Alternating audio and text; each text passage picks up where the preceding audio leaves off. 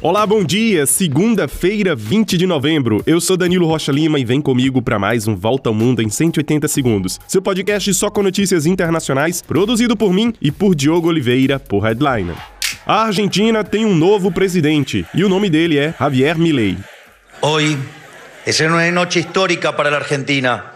Muchas gracias a todos los que vinieron, muchas gracias a todos los que hicieron que esto fuera posible, a todos los argentinos de bien porque hoy comienza la reconstrucción de Argentina.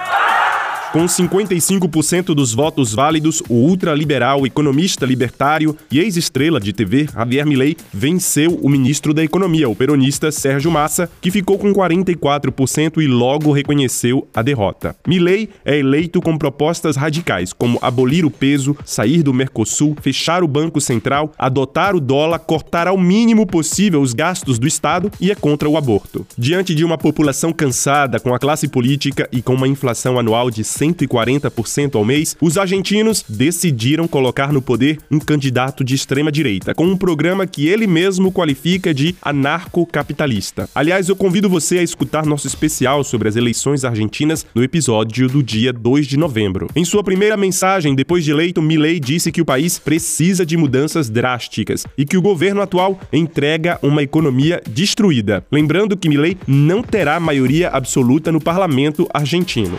O mundo começou a reagir a essa eleição histórica. Um dos primeiros foi o ex-presidente dos Estados Unidos, Donald Trump, que se diz orgulhoso do argentino e compartilhou foto de Milley com o símbolo de uma milícia americana ligada à extrema-direita. Você pode ajudar a manter o podcast Volta ao Mundo em 180 segundos no ar. Doe qualquer valor através do Pix 180 segundos, hdln.com. Siga nossas redes sociais no Instagram e LinkedIn. Basta procurar pelo Volta ao Mundo em 180 segundos. Ajude a construir um jornalismo mais livre, independente e de qualidade. Headline. E sem citar o nome de Milley, o presidente Lula desejou boa sorte ao novo governo, enquanto que Gustavo Petro, da Colômbia, disse estar triste pela Argentina. O presidente Gabriel Boric, do Chile, lembrou que vai continuar trabalhando para manter unidas as relações entre os dois países. Javier Milei deve assumir o poder até o próximo dia 10 de dezembro. Sérgio Massa decide hoje se já renuncia como ministro para deixar o governo argentino imediatamente.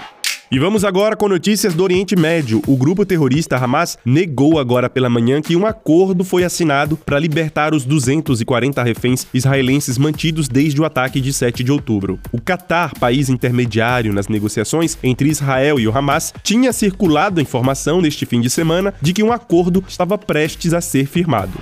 Já o exército de Israel mostrou fotos e vídeos de reféns israelenses mantidos dentro do hospital Al-Shifa, o maior da faixa de Gaza. Essas imagens também apresentam túneis utilizados pelo Hamas para manter o hospital como base militar. Tanques israelenses voltaram a entrar agora pela manhã no hospital em busca de membros do Hamas. Pelo menos 12 pessoas morreram por causa dessa incursão. E o presidente da França, Emmanuel Macron, falou com o primeiro-ministro de Israel, Benjamin Netanyahu, e alertou para a grande quantidade de civis mortos na ofensiva israelense. Na Ucrânia, o secretário de Defesa americana, Lloyd Austin, fez uma visita surpresa agora pela manhã para reafirmar o apoio de Washington a Kiev diante dos ataques russos. Forças ucranianas avançaram sobre as russas cerca de 8 quilômetros às margens do rio Dnipro, no sul do país. E olha, ela completa 25 anos hoje e já fez a volta em torno da Terra 136 mil vezes. A Estação Espacial Internacional faz aniversário e já abrigou 270 astronautas e funcionará até 2030, quando será desmontada e queimada em pleno espaço.